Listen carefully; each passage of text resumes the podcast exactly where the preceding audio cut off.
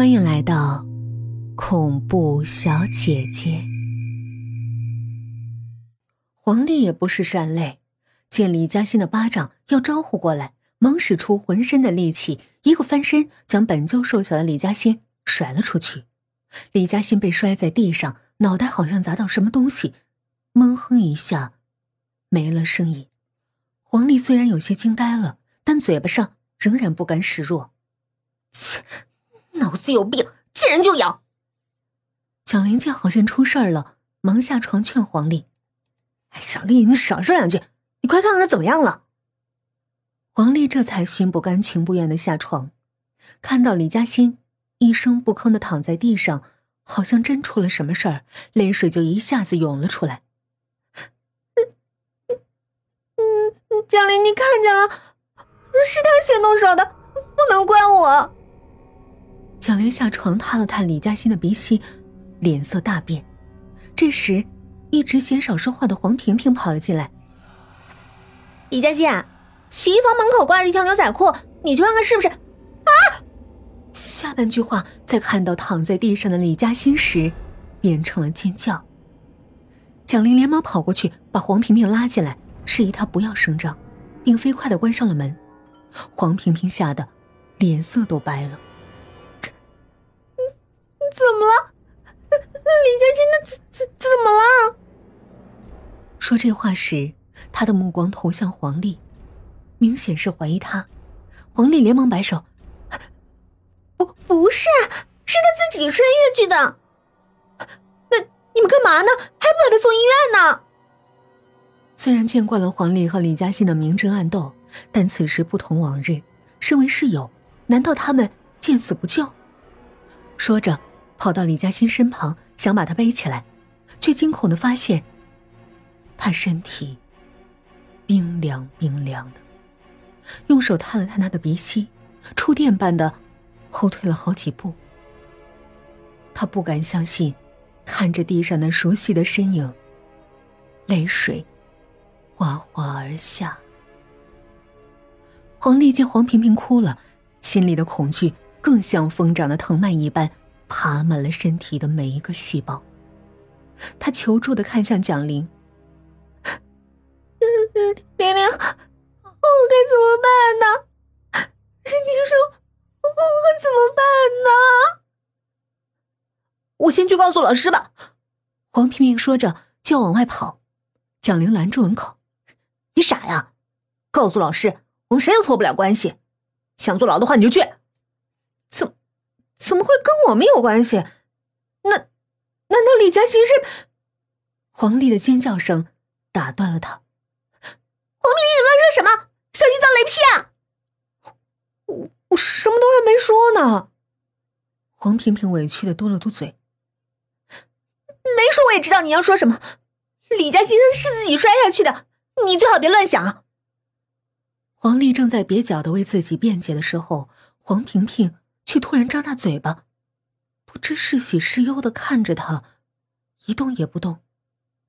黄丽被他看得浑身不自在。你，你盯着我看什么？话还没说完，身后却响起了一个冰冷的声音，冷的彻骨，冷的让他全身都止不住的颤抖。你们在说什么呢？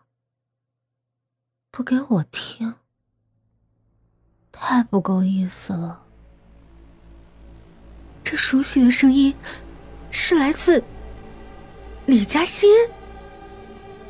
另外三人的瞳孔猛然放大，尤其是黄丽，她使劲捂住耳朵求饶：“小心，你别来找我，我不是故意的，你别怪我。”李嘉欣。却似笑非笑，凑到他耳朵旁。我哪儿怪你了？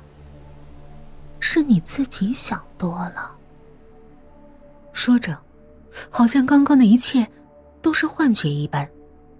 李嘉欣安然无恙的走到自己床边，拿起包。我上课去了。在蒋玲旁经过时，他诡异的笑道。你们要小心啊！别迟到了。说着，在三人的目瞪口呆中，打开门，大摇大摆的走了出去。在宿舍门关上的一刹那，黄婷婷看到他眼里深不可测的、让人毛骨悚然的笑意，心里没来由的打了个大大的激灵。黄丽颤抖的指着门口：“这、这、这、怎、怎么回事啊？”黄萍萍和蒋玲都茫然害怕的摇头。刚刚他们明明确定了李嘉欣已经没有了呼吸，为什么突然什么事儿没有了呢？他们两个不可能同时判断错误吧？难道是李嘉欣在耍他们？